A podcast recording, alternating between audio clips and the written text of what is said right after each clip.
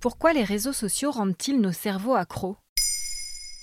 Merci d'avoir posé la question. Les Français passent en moyenne 3 heures et demie par jour sur leur téléphone portable selon une enquête menée par App Annie, une société spécialisée en analyse de données mobiles en 2021. Une grande partie de ce temps est consacrée aux réseaux sociaux. D'après une autre étude réalisée par l'entreprise NordVPN auprès de 1000 Français, 45% d'entre eux affirment scroller avant même de sortir de sous la couette. 77% des 18-24 ans font défiler au réveil des images ou vidéos sur écran de manière presque mécanique.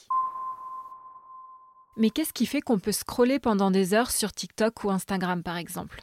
Parce que les réseaux sociaux ont un effet sur le cerveau parfois proche de certaines substances addictives comme la cocaïne. Le professeur Ophir Turel, pionnier de la recherche sur les mécanismes d'addiction liés aux réseaux sociaux à l'Université de Californie, a montré que l'usage excessif de Facebook change profondément le circuit de la récompense. Dans une interview accordée à Uzbek Erika, il explique À chaque fois que vous voyez une part de gâteau, votre cerveau vous dit qu'en prendre un bout va libérer de la dopamine. Vous voulez donc manger cette part de gâteau. Votre cerveau a compris une fois que le gâteau avait libéré de la dopamine. Donc, il a appris et veut recréer cette association. Et concrètement, ça fonctionne comment? En fait, quand nous menons une activité qui assure notre survie, notre cerveau libère de la dopamine. Quand on mange ou qu'on fait l'amour par exemple. La dopamine, c'est le neurotransmetteur du plaisir et de la satisfaction. Sur les réseaux sociaux, à chaque fois qu'on regarde une vidéo ou qu'on reçoit un like, notre cerveau libère une petite substance de dopamine qui nous pousse à y retourner.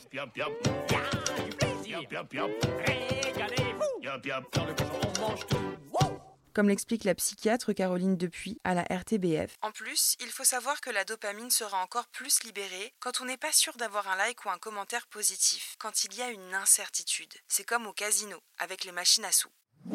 Les réseaux sociaux nous présentent du contenu toujours différent, ce qui nous rend toujours plus accros. Tristan Harris, informaticien, complète dans les pages du Monde en expliquant. Lorsque nous sortons notre téléphone de notre poche, nous jouons à une machine à sous pour voir les notifications que nous avons reçues. Lorsque nous faisons défiler les visages sur les applications de rencontres comme Tinder, nous jouons à une autre machine à sous dans l'espoir d'un match. En fait, les réseaux sociaux sont de purs produits marketing? C'est un peu ça, oui. Les concepteurs de ces interfaces ont compris que pour nous faire cliquer, il suffit de piéger notre cerveau. Dans l'article du Monde, on peut lire toujours selon Tristan Harris que le mur de Facebook est conçu pour relancer encore et encore la chasse à la pépite, comme un like ou un commentaire drôle. On peut y scroller sans fin. Pour éviter de tomber dans le piège, il faut se ménager des temps de déconnexion, histoire de laisser le temps à votre cerveau de souffler et pourquoi pas de s'ennuyer.